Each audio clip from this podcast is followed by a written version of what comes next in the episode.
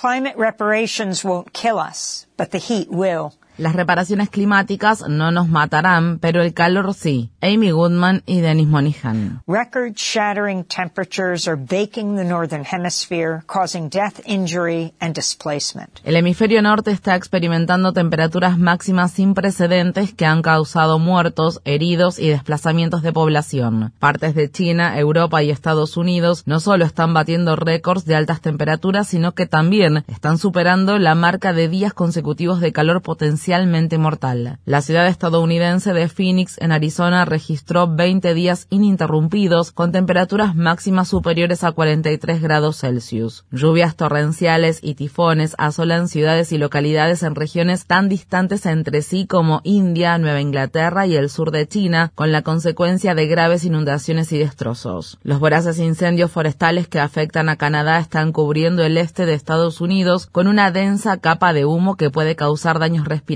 a largo plazo. El secretario general de la Organización Meteorológica Mundial, Peter Italas, declaró el miércoles, las condiciones climáticas extremas, cada vez más frecuentes debido al aumento de la temperatura global, están impactando de manera significativa la salud humana, los ecosistemas, la economía y la agricultura, así como también el suministro de energía y agua. Talas añadió, tenemos que redoblar los esfuerzos para ayudar a la sociedad a adaptarse a lo que desgraciadamente se está convirtiendo en la nueva normalidad. Cuando Talas dice ayudar a la sociedad, no se refiere a la población de ningún país en particular, sino a la de todo el planeta. Solo una respuesta global será efectiva para abordar la crisis climática y esta debe centrarse en una rápida transición de los combustibles fósiles a las energías renovables. Esta transición va a ser costosa, pero el costo de no hacer nada sería mucho mayor. La pregunta es, ¿quién se va a hacer cargo de pagar? En las negociaciones anuales de las Naciones Unidas sobre el Cambio Climático, conocidas como COP, Conferencia de las Partes de la Convención Marco de las Naciones Unidas sobre el Cambio Climático, se ha reconocido desde hace tiempo que los países ricos tienen una mayor responsabilidad en la crisis climática que los países en vías de desarrollo. En el lenguaje a menudo complejo de las COP, este concepto se denomina responsabilidades comunes pero diferenciadas. Este enfoque reconoce que países como Estados Unidos y los de Europa Occidental se enriquecieron mediante la quema sin control de combustibles fósiles durante más de un siglo, mientras que los países pobres del sur global han contribuido de forma insignificante a los niveles de carbono en la atmósfera. Sin embargo, muchos de estos países son justamente los que ahora están enfrentando los efectos más graves del cambio climático.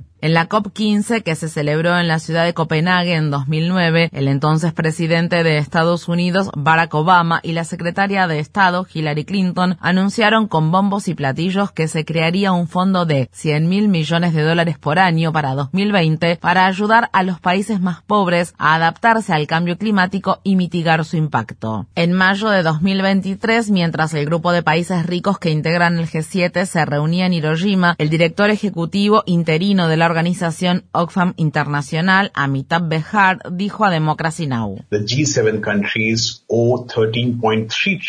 Los países del G7 le deben en conjunto más de 13,3 billones de dólares a los países de bajos y medianos ingresos. Esa es una cifra enorme. Alguien tiene que asumir la responsabilidad por los graves y crecientes daños que se están produciendo a causa de la crisis climática, sobre todo en el sur global. Está bastante claro, informe tras informe, que los países del G7 son significativamente responsables de las emisiones de gases de efecto invernadero.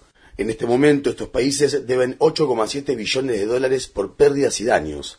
Deberían asumir esa deuda, pero es algo que no está sucediendo. So that's, that's something that must be put up front uh, by the G7 countries, but that's not happening. El concepto al que se refiere Bejar como pérdidas y daños es utilizado en las COP para describir los impactos devastadores que el cambio climático está causando en las comunidades más vulnerables de todo el mundo. En la COP27 que se llevó a cabo en la ciudad egipcia de Sharm el Sheikh en 2022, los países miembros acordaron establecer un mecanismo voluntario para proporcionar aportes financieros por pérdidas y daños a los países afectados. El término pérdidas y daños se enmarca en un concepto más amplio amplio utilizado por los activistas por la justicia climática denominado reparaciones climáticas, que busca que los países contaminantes asuman su responsabilidad y ofrezcan compensaciones por los daños causados. En una reciente audiencia que celebró el Subcomité de Asuntos Exteriores de la Cámara de Representantes de Estados Unidos, el presidente del subcomité, el republicano Brian Mast, interrogó particularmente sobre este tema al enviado especial de la Casa Blanca para Asuntos Climáticos, John Kerry.